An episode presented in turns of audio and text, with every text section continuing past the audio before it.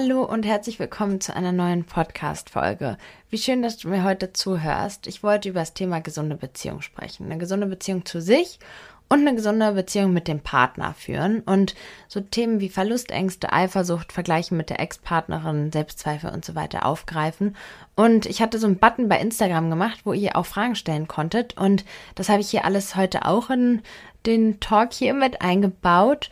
Und das Thema persönlich liegt mir unglaublich am Herzen, weil ich eigentlich das alles auch mal erlebt habe und irgendwie so froh bin, da, darüber hinweggekommen zu sein, über diese ganzen Punkte. Und als ich jetzt auf die Podcast-Folge mich vorbereitet habe und so Notizen gemacht habe, habe ich so voll, voll, viel auch drüber nachgedacht und ähm, bin auch nochmal zu vielen wichtigen, guten Erkenntnissen gekommen. Und das möchte ich eben heute alles mit euch teilen.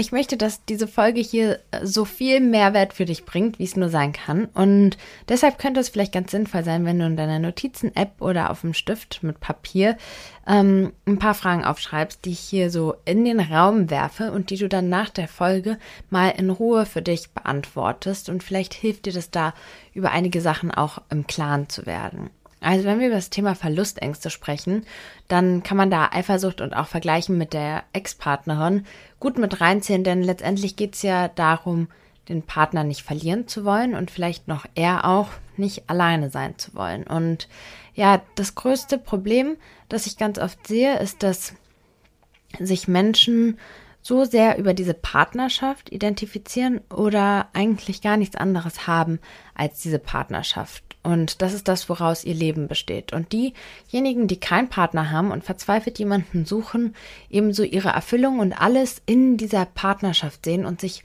nur darauf konzentrieren. Und ja, ich glaube, das Wichtigste für eine gesunde Beziehung für, mit sich selbst und in der Partnerschaft ist, dass man sich auf sich selber konzentriert und seine eigene Welt kreiert. Ich glaube, dass eine gesunde Partnerschaft nicht bedeutet, dass man eine, so eine Verschmelzung hat, dass es nur noch dieses eine Leben gibt, sondern dass dein Leben und dein Leben irgendwie zusammenfinden, aber eben jeder für sich auch noch sein Leben hat. Und ja, wenn du das Gefühl hast, dass du Verlustängste hast, dann kann ich dir empfehlen, mal aufzuschreiben, was wäre, wenn diese Partnerschaft nicht mehr wäre? Oder was wäre, wenn du alleine wärst, wenn du zum Beispiel vielleicht jetzt gerade keinen Partner hast?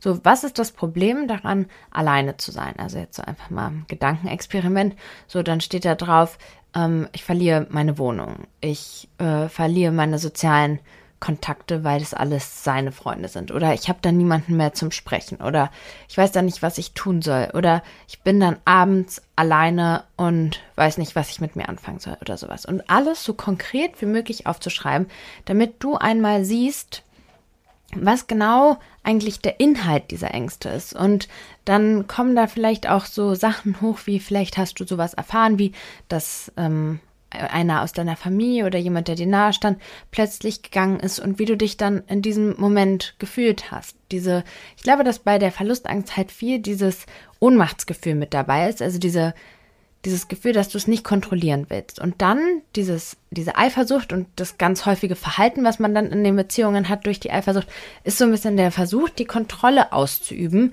Aber das ist leider nicht das, was funktioniert muss man halt einfach mal so ehrlich sagen. Und ähm, ja, wenn du das alles aufgeschrieben hast und da zum Beispiel steht, mh, hm, ich weiß nicht, was soll ich denn sonst machen, wenn ich nicht meinen Partner habe? So, dann bin ich alleine zu Hause und wüsste gar nicht, was ich mit mir anfangen soll. Und dann siehst du ja, was dein Problem ist. Dann kannst du das, dieses Problem lösen. Und dann gehst du im nächsten Schritt weiter und nimmst dir diese Frage und sagst so, okay, gut, was könnte ich denn machen, wenn ich alleine wäre? Wie würde ich denn meine Zeit sinnvoll füllen? Vielleicht macht es ja Sinn, ein Hobby anzufangen. Und dafür musst du ja nicht erstmal alleine sein, sondern mach das jetzt. Such dir jetzt ein Hobby. Such dir vielleicht ähm, Menschen, mit denen du spaßige Sachen machen kannst. Pfleg deine alten Freundschaften wieder. Such dir neue Freundschaften. Geh raus, erleb neue Sachen. Ganz für dich und unabhängig von deinem Vater. Partner, Vater, unabhängig von deinem Partner. Und äh, ich glaube, das ist der erste und wichtigste Schritt gegen Verlustängste, sich auf sich zu konzentrieren und für sich das beste Leben zu erschaffen, ganz unabhängig von dem Partner. Weil wenn wir glauben, dass unser Partner unser Leben erst lebenswert macht, dann und wir sowas sagen wie, ohne dich könnte ich nicht mehr leben, dann ist es ja klar, dass wir Angst hätten, diesen Partner zu verlieren. Aber wenn du ganz sicher bist und weißt, dass dein Leben auch so wundervoll ohne Partner sein wird, dann, ja, dann, dann wirst du auch nicht mehr diese Angst verspüren. Und ich glaube, das ist so ein bisschen die Kernbotschaft von dieser heutigen Folge. Jetzt habe ich direkt mit dem größten Brummer angefangen und ähm, werde jetzt aber mal so ein bisschen erzählen, wie es bei mir war, so mit meinen Beziehungen. Ich hatte meine erste Beziehung, da war ich 14 und die ging vier Jahre lang und es war eine sehr, sehr schöne Beziehung, aber auch irgendwie viel geprägt von ja, meiner psychischen, von meinem psychischen, wie soll ich sagen, Zustand. Ich hatte ja meine Angststörung und ja, die war, also ich war auch viel eifersüchtig und alles Mögliche, einfach unnötige Sachen, wenn ich jetzt zum Nachhinein drüber nachdenke. Also irgendwie, ähm, wenn er eine aus der Klasse vor lange angeguckt hat oder was auch immer, dann bin ich war ich voll eifersüchtig und ja, so das Klassische, ähm, was man, glaube ich, einfach in dem Alter auch einfach macht, weil man ja auch nicht so viel Lebenserfahrung hat. Und wir haben uns dann getrennt, weil ich eine Bankausbildung angefangen habe und er hat angefangen zu studieren und unsere Leben haben sich im Allgemeinen so ein bisschen unterschieden. Er hatte so extrem stark das Bedürfnis, irgendwie auch sich auszuleben, rebellisch zu sein und irgendwie zu feiern und sowas. Und ich war irgendwie gar nicht so und habe ihn da auch versucht, eher zu bremsen. Aber das war, glaube ich, auch keine gute Idee. Das äh, sollte man nicht machen. Und ja, in meiner Bankausbildung habe ich dann einen Kollegen kennengelernt und ja, es hatte jetzt nicht von Anfang an wirklich gepasst.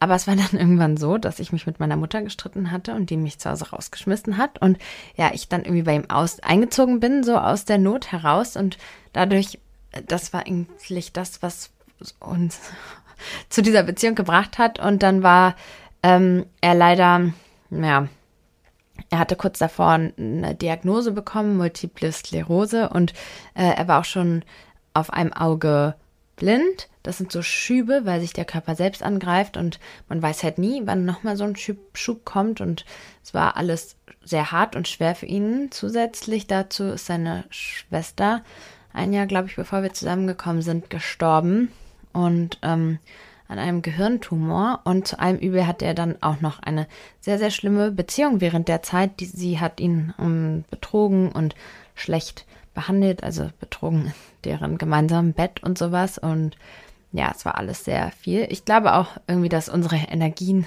sich da vielleicht auch irgendwie angezogen haben damals. Weiß ich auch nicht. Ähm, unsere Beziehung war viel davon von so, so einem toxischen Verhalten geprägt, weil er hatte starke Verlustängste und hat immer versucht, mm, mich so ein bisschen runterzumachen. Also zum Beispiel, ich bin eigentlich ein, oder ich bin ein sehr offener Mensch und ein so gehe offen auf Menschen zu und so weiter. Und er fand das immer nicht so gut, weil ihn das natürlich auch Angst gemacht hat. Und er mochte es nicht, wie ich zum Beispiel tanze, weil er fand das zu wie er gesagt hat, nuttig. Ähm, Im Großen und Ganzen hatte er eigentlich einfach Angst, dass äh, mich irgendwer anders vielleicht gut fände, weil also ich tanze jetzt nicht nuttig. Und ähm, ja, davon war das geprägt. Ich hatte ja auch viele Ängste. Er hat mh, diese Ängste auch viel, ich will nicht sagen gefüttert, aber er war dann auch so, dass er mich immer überall abholen wollte und so hingebracht hat, was auch nicht dazu geführt hat, dass ich so wirklich selbstständiger wurde. Und ja, so haben wir irgendwie unsere Beziehung geführt und als ich dann angefangen habe, meine Tabletten gegen meine Ängste und gegen meine Depression zu nehmen, habe ich dann irgendwie auch eingesehen, dass das nicht die Beziehung ist, die ich weiterhin führen möchte. Und dann war ich erstmal eine Zeit lang Single und hatte dann noch ähm, die eine oder andere Begegnung. Aber dann kam ich in eine Beziehung, die ähm, mich vor sehr große Herausforderungen gestellt hat, wodurch ich aber Gott sei Dank viel lernen durfte. Und wisst ihr, manchmal weiß man gar nicht, warum man durch so schwierige Situationen geht. Aber wenn ich das alles nicht erlebt hätte, dann würde ich nicht hier sitzen können und euch davon erzählen können, wie man eine gesunde Beziehung führt, wenn ich nicht erstmal erlebt hätte, wie es auch richtig schwer sein kann. So, naja, dann bin ich ähm, einem Mann begegnet, der ähm, auch schon etwas älter war. Ich habe eigentlich im Großen und Ganzen immer nur ältere Männer gedatet. Ähm, und ältere Männer oder älteres Leben bedeutet auch schon ein paar mehr Erfahrungen und ein paar mehr Ex-Partner, als wenn man 18 ist. Da ähm, gibt es vielleicht ein oder zwei davor. Und dazu kam, dass diese Ex-Partnerinnen alle wunderschön waren. Also ähm, die waren alle sehr groß das hat, äh, war, hat sich sehr durchgezogen und alle so sehr schlank, supermodelmäßig. Und ähm, er war da eher oberflächlich, würde ich vielleicht sagen. Und ich war damals, also ich bin ja so 1,68, 1,70 knapp. Und ich habe damals so Kleidergröße 38, 40 getragen. Und wer mein TikTok-Video mit den Lippen gesehen hat, hat auch ein bisschen gesehen, wie ich ähm, so früher aussah. Irgendwie mein Gesicht hat sich halt erst nach der Geburt voll verändert. So, vorher war es irgendwie so Babyface-artig. Und ja, ich war da konfrontiert in einer Situation, wo ich wusste, ich bin echt optisch, kann ich nicht mit den Ex-Partnerinnen mithalten. Und ich war damals noch jünger, noch ein bisschen grün hinter den Ohren. Und ja, vielleicht kann sich der eine oder andere vorstellen, dass das echt eine Herausforderung auch damals für mich war. Und wir kamen dann wirklich auch oft in Situationen, ähm, wo ich richtig auch mitbekommen habe, dass man so, so, warum bist du denn mit ihr? So, einmal waren wir im Restaurant und da kam eine Frau, sich neben ihn gesetzt und meinte so, hey, warum hast, bist du denn mit ihr zusammen? Nimm doch lieber mich. Ähm, es waren schon echt harte Brocken. Rückblickend betrachtet, also jetzt kann ich natürlich irgendwie so drüber lachen und bin auch dankbar für all diese Erfahrungen.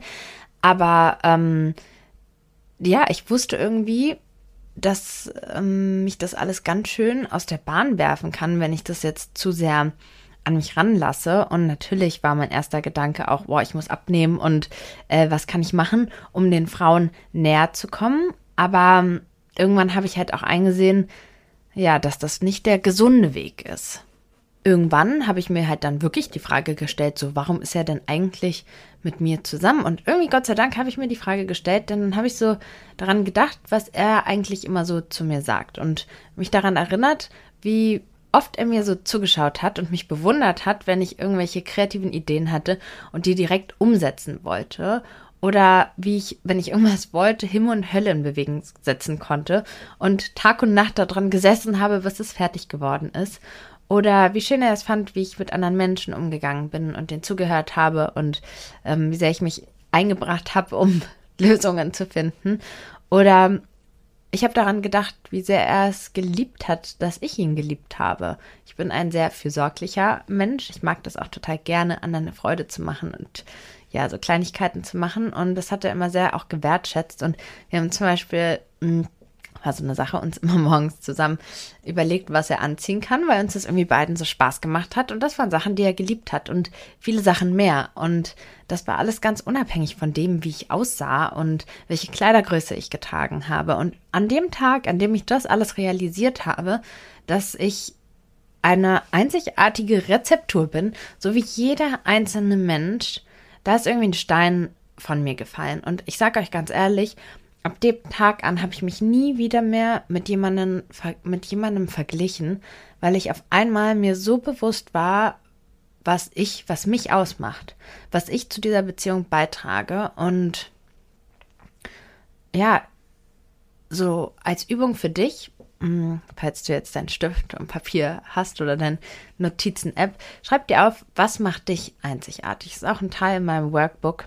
Da sage ich auch, ähm, da habe ich so eine Metapher aufgeschrieben. Stell dir vor, du kommst in ein Haus und in diesem Haus riecht es einfach irgendwie wundervoll. Du betrittst den ersten Raum und du merkst irgendwie sofort diese Wärme und Liebe in diesem Raum und irgendwie ist es einfach ein tolles Gefühl und du kannst gar nicht so richtig sagen, was das ist. Und wenn du dir genauer anschaust, dann hat der Boden tiefe, tiefe Kratzer, aber es ist total egal, weil am Ende kommt es nicht darauf an, wie perfekt der Boden ist, sondern alles drumrum. Und genauso ist es mit uns Menschen auch. Es gibt immer Sachen, die wir nicht so gut können oder die andere besser können, aber das Zusammenspiel, das ist das, was es ausmacht. Und egal in welcher Situation, ob mit dem Partner, Ex-Partnerin oder mit deiner Arbeitskollegin, es gibt auch immer jemanden, der in einer Kategorie besser ist als du. Mindestens in einer. Es gibt einer, der kann besser kochen, der ist noch kreativer, es gibt jemand, der ist noch größer, noch hübscher, wie auch immer. Aber diese einzigartige Komposition, die gibt es nur bei dir. Und wenn du zum Beispiel auch jetzt an deinen Partner denkst und daran denkst, warum du ihn liebst, dann sind es nicht diese Äußerlichkeiten, sondern es sind manchmal die kleinsten Kleinigkeiten. Zum Beispiel, wenn ich jetzt an meinen Partner denke, wenn er irgendwas plötzlich lustig findet, dann lacht er mit so einem ganz bestimmten Ton und auf eine ganz bestimmte Art und Weise. Und ich liebe das. Ich liebe genau dieses kleine Lachen, was er da macht. Und es sind so Kleinigkeiten, die wir bei uns selber gar nicht so wertschätzen, aber die halt im Großen und Ganzen und für die Beziehung so einen riesigen Beitrag haben. Und ja, ich komme gleich nochmal mit dem Vergleichen mit Ex-Freundinnen nochmal drauf zurück, weil da habe ich dann auch nämlich noch eine schöne Anekdote. Und naja, aber ähm, das Thema Körperliebe ist dann irgendwie für mich doch nochmal ein anderes Thema geworden oder gewesen. Und das war was, womit ich aber tatsächlich auch wegen dieser Erfahrungen oft gekämpft. Also mir war bewusst, dass es für meine Partnerschaft nicht wichtig war, wie ich aussah. Aber ich ähm, fing an, sehr kritisch mit mir zu sein. Und nach der Schwangerschaft hat das so ein bisschen seinen Peak erreicht. Und ich hatte dann ähm, abgenommen und war dann auch eigentlich ziemlich zufrieden, so weitgehend zufrieden mit meinem Körper. Aber da war es dann so, dass wenn ich mich auf die Waage gestellt habe und die hat was anderes angezeigt, als ich sehen wollte, war mein Tag einfach im Eimer. Und ich habe mich auch nach der Schwangerschaft viel davon ablenken lassen, wie furchtbar mein Körper aussieht. Und ich wünschte, ich hätte einfach viel mehr diese einzigartigen Momente mit meinem Sohn genossen. Und so kam ich ja dazu, dass ich das ähm, Workbook geschrieben habe, das Self-Love and Body Positivity Workbook, weil ich auch fand, dass ich in der Therapie nicht genug gelernt habe, meinen Körper so richtig zu lieben. Und möchte euch heute ein paar Ausschnitte aus dem Workbook ähm, vorstellen und dort auch meine Erkenntnisse teilen. Ah, das wollte ich eigentlich auch noch mal am Anfang sagen. Aber ähm, wir beginnen mal mit den negativen Gedanken und Gedanken im Allgemeinen. Es ist total krass, dass ich das erst so spät gelernt habe und vielleicht hast du es auch schon längst verinnerlicht, aber wir können wählen, was wir denken. Das ist nicht so, dass wir darauf keinen Einfluss haben. Wir können wählen, ob wir positive Gedanken haben oder negative Gedanken. Und ja, in dem Buch von Klaus Bernhard, der spricht da über Ängste und Depressionen, aber ich kann es auch so wirklich jedem nur empfehlen der erklärte auch sehr plausibel, warum das so ist, dass wenn wir gewisse Gedanken haben, davon immer mehr kommen. Und das liegt einfach daran, dass dann die Verbindungen im Gehirn immer stärker werden und dadurch die Gedanken auch viel automatischer immer aufkommen. Und ich habe das so oft in meinem Leben erlebt, dass ich immer wieder auch so die gleichen Sachen gedacht habe und mir dann irgendwann, wenn die Gedanken nicht mehr da waren, irgendwann so aufgefallen ist, oh krass, habe vor lange nicht mehr drüber nachgedacht. Und ähm, genauso ist es auch mit unserem Körper. Also ich habe zum Beispiel so eine Stelle am unteren Bauch, die sieht meiner Meinung nach nicht so schön aus. Ich habe auch einen Kaiserschnitt gehabt und meine Kaiserschnittnarbe wurde sogar nochmal operiert, weil die ähm, so schlecht verwachsen war. Aber trotzdem ist das nicht so eine glatte Ebene, wie ich es mir gerne wünschen würde, sondern ist so ein bisschen huckelig. Und ja, das stört mich. Wenn ich aus der Dusche komme und in den Spiegel gucke oder damals geguckt habe, dann habe ich diese Stelle als erstes gesehen und dabei so gedacht, oh Gott, das sieht so eklig aus. Und ja, die Frage jetzt einfach so, was bringt dieser Gedanke? Was bringt mir dieser Gedanke so zu denken? Und es ist nicht so, dass dieser Gedanke da ist und ich dagegen nichts machen kann. Ich kann dagegen was machen. Und das ist das, was ich jetzt gelernt und realisiert habe. Jetzt ist es so, wenn ich in den Spiegel gucke, dann gucke ich da nicht mehr hin. Ich gucke mir das an, was ich schön an mir finde. Und für dich als Übung, stell dich vor den Spiegel und schau dir alles an, was du an dir schön findest, nicht das, was du nicht schön findest. Und es sind wieder die Kleinigkeiten, die uns ausmachen. Der Leberfleck an der Stelle oder der Punkt in deiner Iris oder die Falte, wenn du lachst.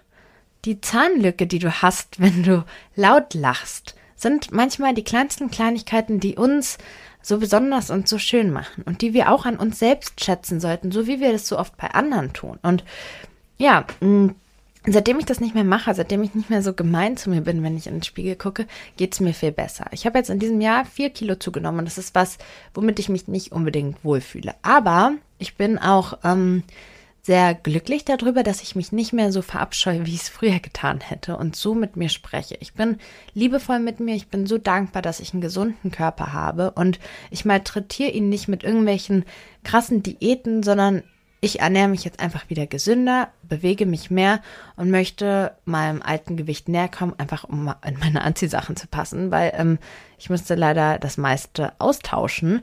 Ja, und ich glaube, Body Positivity bedeutet auch nicht, dass man ungesundes Gewicht ähm, gut heißt. Und ich finde auch Body Positivity bedeutet nicht, dass man nicht irgendwas auch an sich ändern darf, sondern dass man das, was man hat, aber einfach respektvoll behandelt, so wie man vielleicht auch mit den Menschen umgeht, die man liebt.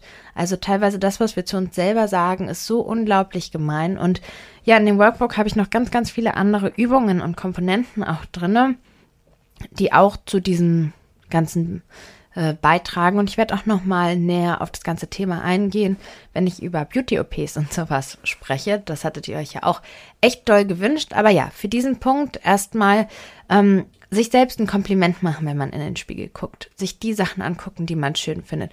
Nicht zulassen, dass du dich selbst mobst. Wenn du diese Art von Gedanken hast, dann unterbrich dich ganz bewusst dabei. Und ich zum Beispiel gucke einfach nicht mehr in den Spiegel im Badezimmer. Das Licht ist sowieso furchtbar. Ich gucke lieber in den Spiegel im Flur und da gefalle ich mir einfach viel besser. Und warum muss ich mir das Leben schwer machen und mich da intensiv beäugen und kritisieren? Bringt doch niemandem was.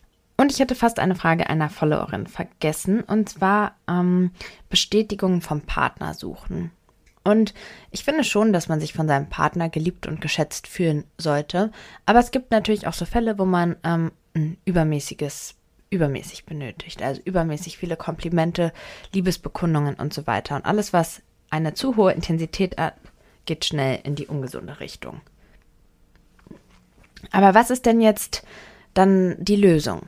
Und ja, eigentlich alles, was ich schon davor gesagt habe. Du musst dir selbst die Bestätigung geben.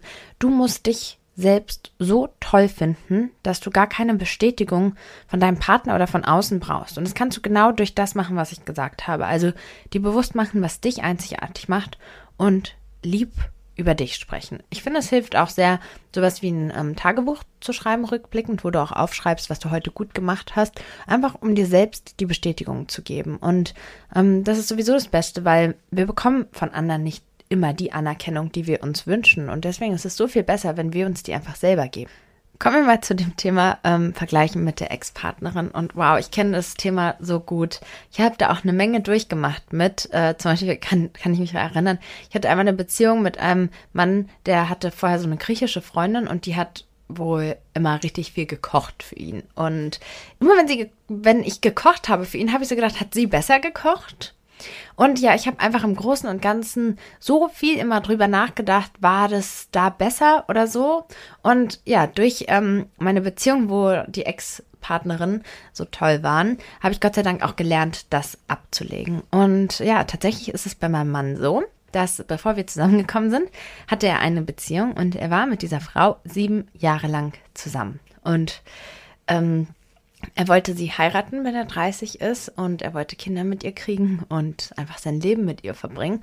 Und sie hat ihn, hat dann aber die Beziehung beendet und ja, zwei Jahre danach haben wir beide uns kennengelernt, mein Mann und ich. Und mm, ich weiß, dass das für einen oder für den einen oder anderen ein harter Tobak gewesen wäre. Und äh, als ich mich auf diese Podcast-Folge vorbereitet habe, habe ich gedacht, boah, ich bin voll stolz auf mich, dass ich eigentlich nie gedacht habe, boah, bin ich vielleicht die zweite Wahl? Wäre er eigentlich viel lieber mit ihr?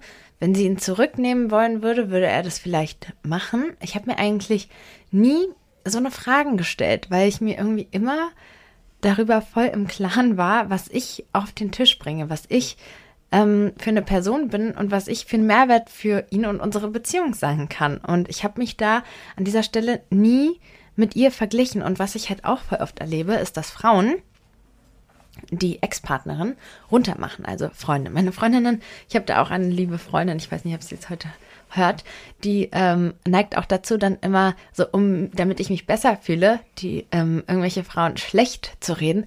Aber das muss gar nicht sein. Sie kann doch wundervoll sein. Sie kann doch ein wundervoller Mensch sein. Sie kann doch wunderschön gewesen sein und toll gewesen sein. Und ich auch. Ich kann doch auch toll sein. Wir dürfen doch beide toll gewesen sein. Aber das eine ist ja die Vergangenheit. Es gibt ja einen Grund, warum sie sich getrennt haben. Und ja, wenn er wollen würde, kann, also er könnte sich ja auch eine andere Frau aussuchen. Aber er hat sich ja für mich entschieden. Er möchte ja mit mir zusammen sein. Und darüber nachzudenken, schadet ja der Beziehung und mir und uns allen einfach nur. Das ist einfach ein Gedanke, der niemandem etwas bringt, denn es ist ja passiert. Also ansonsten kann ich halt eigentlich nicht dann mit meinem Partner zusammen sein. Und das ist ja das Letzte, was ich will. Will ich diesen wundervollen Menschen verlieren? Nur aus irgendwelchen Angstgedanken heraus? Das wäre doch absolut bescheuert, oder?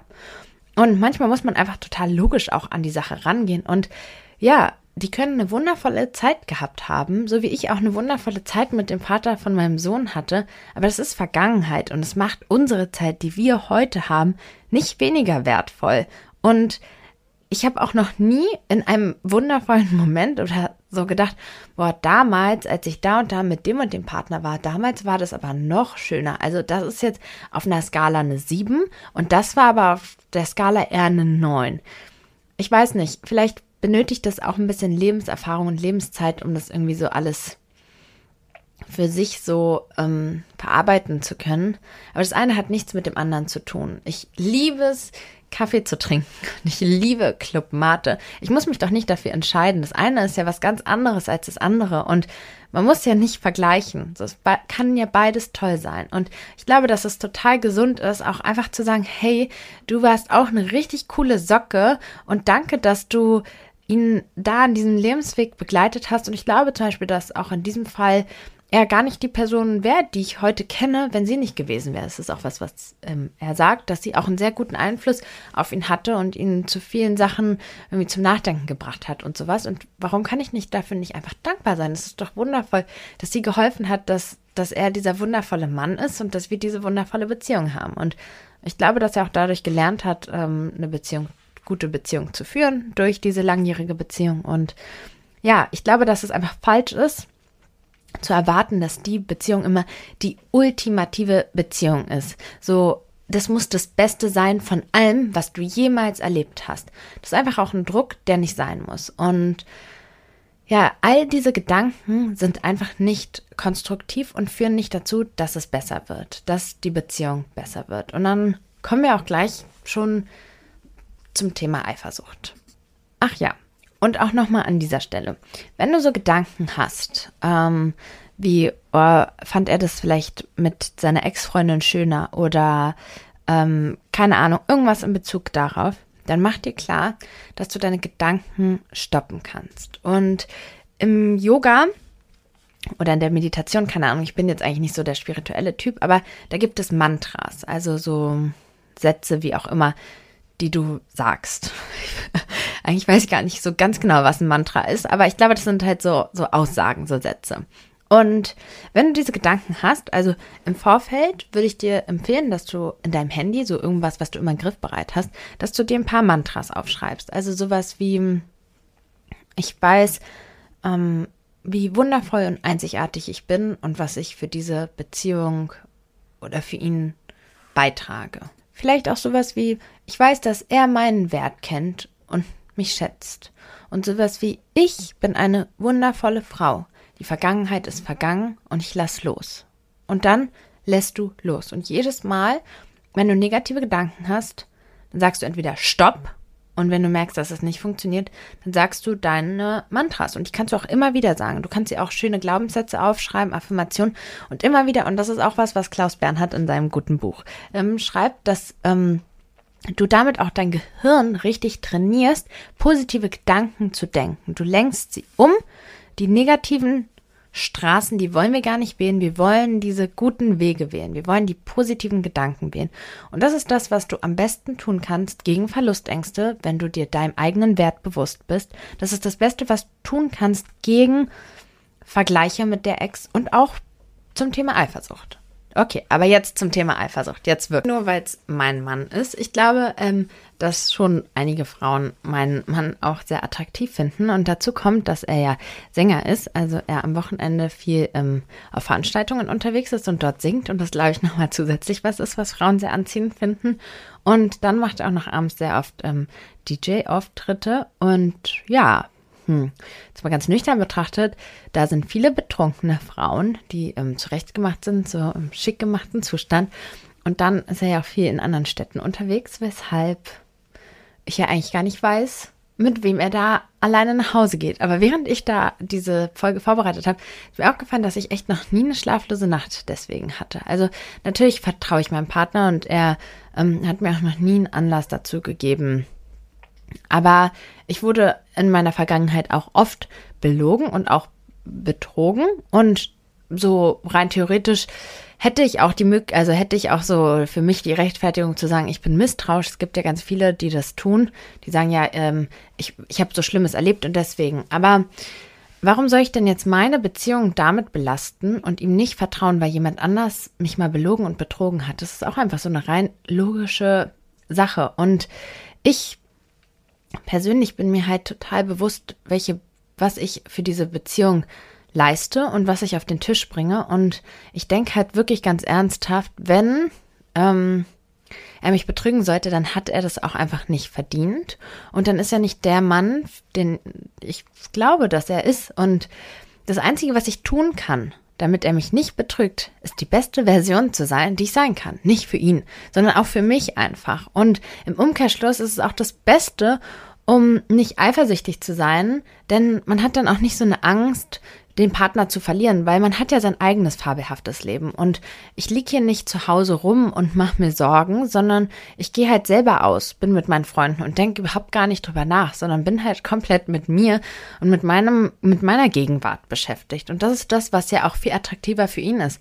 Er kommt dann am Ende nach Hause und freut sich auf seine Frau, die ein tolles Wochenende hatte, was zu erzählen hat, und nicht zu einer Frau, die ihn die ganze Zeit ausfragt und komplett misstrauisch ist. Und sind wir mal ehrlich, diese Eifersucht bewirkt ganz bestimmt nicht, dass dein Partner nicht untreu ist. Und das kann ich dir leider halt auch sagen, weil ich habe ja auch mal in einer offenen Beziehung gelebt, in der wir die Regel hatten, dass wir es aber dem anderen nicht sagen, weil wir den anderen nicht verletzen wollen, aber jeder kann machen, was er will. Und da ging es halt auch darum, ähm, ja, im Prinzip Sachen dann auch ein bisschen zu verheimlichen. Und da habe ich halt erst gesehen, wie krass leicht man einfach Sachen auch verheimlichen kann und wo man das alles einbauen kann, so ein Betrug in Anführungszeichen, was ja in unserem Fall nicht so war, aber und ähm, ja, ich glaube, dass das einfach eine verschenkte Energie ist. Und ich denke mir halt auch immer, es ist einfach meine Energie nicht wert. Anstatt da zu liegen und mir darüber Gedanken zu machen, mache ich mir doch lieber Gedanken, was ich für ein tolles Leben für mich erschaffen kann. Ich kann was Tolles lesen oder eine Serie gucken, die ich toll finde oder meine Zeit einfach ganz viel besser ähm, verwenden. Aber was ist, wenn ich jetzt misstrauisch bin, weil mein Partner sich irgendwie komisch verhält? Ja, dann habe ich halt zwei Möglichkeiten. Entweder ich sage, okay, gut, ist vielleicht irgendwie eigentlich harmlos und Teil seines Jobs, vielleicht jetzt in meinem Fall irgendwie auch mal mit der einen oder anderen nett zu sprechen oder, keine Ahnung, irgendwie vielleicht auch mal zu flirten oder sowas. Aber, ähm, denn ich weiß, er ist ein wundervoller Mann oder ich sage, das ist meine Energie nicht wert. Und ich möchte nicht so eine eifersüchtige Frau sein, die sich ähm, über nichts anderes Sorgen macht, als was ihr Mann gerade machen könnte. Und ja, ich glaube, es gibt auch einfach nichts Attraktiveres für Männer als ähm, Frauen, die ihr Leben für sich selbst irgendwie ja, ihr Leben im Griff haben und sich um sich selbst kümmern und das beste Leben für sich erschaffen wollen. Und äh, es gibt auch dazu ähm, einen TED-Talk von Esther Perel, den ich nur empfehlen kann. Sie ist so eine Beziehungstherapeutin, die viel über Eifersucht und sowas auch spricht oder Untreue, genau, Untreue. Und sie sagt auch, dass sie äh, Paare überall auf der Welt gefragt hat, wann findet ihr euren Partner am attraktivsten? Und am attraktivsten finden wir unsere Partner, wenn wir sie in ihrem Element, in ihrer Leidenschaft sehen. Und das kann ich nur bestätigen. Also wenn ich so sehe, wann ich meinen Partner am meisten anziehend finde, dann irgendwie, wenn ich ihn betrachten kann in dem, was er gut macht, wo er eine Leidenschaft hat, wo er irgendwie aufgeht. Und nicht, wenn er mich andauernd fragt, was ich mache und ähm, tyrannisch irgendwie, ja. Da kommen wir auch zu der nächsten Frage. Wann ist Eifersucht ungesund? Also natürlich, wenn wir jemanden lieben, und ich kann nicht sagen, dass ich nicht eifersüchtig bin, wenn wir jetzt zum Beispiel bei einer Veranstaltung sind und ich würde jetzt sehen, dass er voll eng mit einer Frau zusammenstehen würde und mit der reden würde, kann ich nicht sagen, dass ich dabei nicht auch irgendwie ein komisches Gefühl im Bauch hätte. Dann würde ich so denken, hm, ich würde vielleicht hingehen und einfach mal fragen so, hey, so, wer bist du eigentlich? Ich wäre nicht da und würde irgendwie eine Szene machen. Und ich glaube, krankhafte Eifersucht, ungesunde Eifersucht, beginnt da, wo alles einfach zu intensiv wird. Also da, wo es dir nicht mehr gut geht, wo es in dein Leben irgendwie einschneidet und wenn es dich belastet, wenn es die Beziehung belastet. Und ja, ich glaube, es ist halt auch immer noch individuell zu betrachten, aber alles, was sich nicht gut anfühlt, was zu oft kommt, ist einfach zu intensiv. Und zusammenfassend kann man einfach sagen, dass Eifersucht nichts ist, was dir oder der Beziehung gut tut. Und definitiv solltest du einen Weg daraus finden. Und genauso wie auch bei den Gedanken mit der Ex-Freundin kann ich dir auch da nur empfehlen, deine Mantras aufzusagen, die du dir vielleicht genau für sowas vorbereitest und dann auch Stopp zu sagen und dir diese Gedanken zu verbieten. Und es geht. Ich, ich schwöre dir, es geht. Wenn du diese negativen Gedanken hast, diese Eifersuchtsgedanken, dann sagst du deine Mantras. Und ich glaube halt auch ganz, ganz, ganz, ganz wichtig ist, dass du weißt, oder dir immer wieder klar machst, dass egal was kommt im Leben, du wirst damit fertig werden. Und du kannst die Situation jetzt nicht beeinflussen. Es wird sich nichts ändern, ob du hier sitzt und dir darüber Gedanken machst oder nicht. Du kannst einfach nur sagen, ich vertraue darauf, dass er meinen Wert kennt und ich vertraue darauf, dass ich mit absolut jeder Situation klarkomme. Weil das ist auch genau das Gleiche, was ich tue. Ich weiß, dass egal, wenn ich jetzt auch erfahren würde, dass er untreu gewesen wäre, dann weiß ich, dass ich zu meinem wundervollen Leben zurückkehren werde, alleine. Und natürlich bin ich dann traurig und natürlich möchte ich meinen Mann nicht verlieren, aber ich weiß, dass ich damit fertig werde. Und dann kommen wir nochmal zum auch anderen Punkt. Und das ist so ein bisschen das Vertrauen in sich, in das Universum, in das Leben, dass alles so passiert, wie es sein soll. Also ähm, Jodie Spencer in seinem Buch, ich glaube, das Neu oder ein neues Ich oder sowas, da erklärt er, wieso auf Quantenebene das so ist, dass ähm, alle das, was du dir wünschst und dir wirklich ja, vorstellen kannst, dass es auch passiert. Biologische Erklärungen, sowas wie, dass wenn du dir ganz klar vorstellst, was du erreichen möchtest, dass du dann ähm, dein Unterbewusstsein programmierst und dadurch, also weil ja das meiste, was wir tun in unserem Unterbewusstsein ist, dass dein Unterbewusstsein dich dann dahin lenkt und deine Entscheidungen so beeinflusst, dass du dann zu deinem Ziel geführt wirst so oder so kann ich es nur empfehlen, sich auch damit zu auseinanderzusetzen. Ich glaube, ich werde dazu auch noch mal irgendwann, oh Gott, so viele vorhaben, eine Podcast-Folge zu machen, weil mir gibt es auch ganz viel Ruhe und Kraft. Ich glaube einfach, vertraue darauf, dass mir alles aus einem bestimmten Grund im Leben widerfährt und dass ich alle Erfahrungen mache, um daraus zu lernen und zu wachsen, auch die unangenehmen. Wie gesagt, ich könnte aus ganz vieles hier nicht berichten, wenn ähm, mir nicht auch unangenehme Sachen passiert wären und dieses Vertrauen zu haben, ist einfach so unglaublich wichtig. Und und Moment, ich gucke jetzt auch noch mal rein, ob ich hier noch irgendwie die eine oder andere Frage. Ähm, genau, also wie kann man seinem Partner zeigen, dass man, ähm, dass der einem vertrauen kann? Schwieriges Thema. Ich glaube, dass, ähm, also natürlich der wichtigste Punkt ist, dass du dich loyal verhältst. Und ansonsten kannst du da nicht viel machen. Ich war ja auch mal in so einer Situation, weil mein Ex-Partner, der den ich eingangs erzählt habe, er war auch sehr eifersüchtig, weil er halt auch so starke Verlustängste hatte und so schlimme Sachen erlebt hat. Und es ist nicht deine Aufgabe, das auszubaden. Du kannst ihm oder ihr, also wenn du das Problem hast, du kannst ähm, alle Erkenntnisse aus dieser Podcast-Folge weitergeben, aber du kannst da nichts machen. Wenn du dich loyal verhältst und keinen Anlass bietest, eifersüchtig zu handeln, dann, ja, es ist auch nicht deine Aufgabe, zu, diese Person zu heilen. So, es ist, und ja, an der Stelle, wenn die Eifersucht deines Partners die Beziehung so sehr belastet, dann ist vielleicht auch die Frage, ob das die richtige Beziehung ist. Weil ich glaube auch daran, dass es nur Sinn macht, in einer Beziehung zu sein, wenn man sich gut tut und einander hilft, sich zu entfalten, nicht so wie bei meiner ersten Beziehung, wo es nur darum ging, auf gar keinen Fall das Risiko einzugehen, einander zu verlieren, sondern sich zu beflügeln, zu unterstützen bei allen Vorhaben, egal was die für die Beziehung auch bedeuten mögen, sondern einfach Liebe bedeutet für mich auch so uneigennützig zu sein und einfach den Partner zu unterstützen. So. Also, von daher glaube ich ähm, auch mit allen Sachen, nicht nur mit Eifersucht, dass wir nicht zu sehr versuchen müssen, unsere Partner zu heilen. Natürlich sollten wir Gesprächspartner sein und liebevoll ähm, unterstützen, aber unsere Lebensaufgabe ist es nicht, die Wunden der Partner zu heilen, sondern uns um uns selbst zu kümmern. Und eine Frage, die ich auch noch sehr, sehr oft gestellt bekomme, ist, irgendwie geht in die Richtung, dass man eigentlich gar nicht mehr so glücklich ist mit der Beziehung, aber nicht weiß, ob man diese Beziehung verlassen soll, weil man Angst hat, dass da auch nichts Besseres kommt. Und ja, ehrlich gesagt fehlen mir da ein bisschen die Worte. Das ist was, was ich noch nie in meinem Leben hatte. Ähm, ich glaube aber, ich bin halt auch jemand, der sehr ähm, mutig auch durch die Welt geht und sehr abenteuerlustig durch die Welt geht und viele Sachen erleben will. Und ich würde niemals in einer Beziehung bleiben, in der ich mich nicht wirklich richtig, also die mich nicht erfüllt. Also ich hatte natürlich ähm, eine, eine Situation mit dem Vater meines Sohnes, dass ich da vielleicht länger geblieben bin, aber da ging es halt darum, dass äh, ähm, mein Sohn halt im Spiel war. Aber im Großen und Ganzen, wenn mich jetzt sowas wie ein Kind jetzt nicht, wenn das kein Faktor ist, also auf gar keinen Fall der Faktor allein sein. Wenn du merkst, also es ist ja schon mal gut, wenn du dir dem bewusst bist, dann solltest du dich dieser Sache alleine sein stellen. Und dafür hilft die Aufgabe, die ich am Anfang gesagt habe. So, was ist das, was dir am Alleine sein und auch wenn du alleine bist, dann versuch mal richtig rauszufinden, was das für Momente sind. Was sind das für Gedanken, die dann aufkommen? Weil all das will uns auch etwas sagen. Und ähm, ich glaube, das Leben ist dafür da, um Sachen auszuprobieren und das Leben zu leben und nicht einfach da zu bleiben. Und allein, wenn man sich schon die Frage stellt, ja, dann hat man eigentlich schon die Antwort, dass man die Beziehung verlassen sollte. Sehe ich irgendwie so.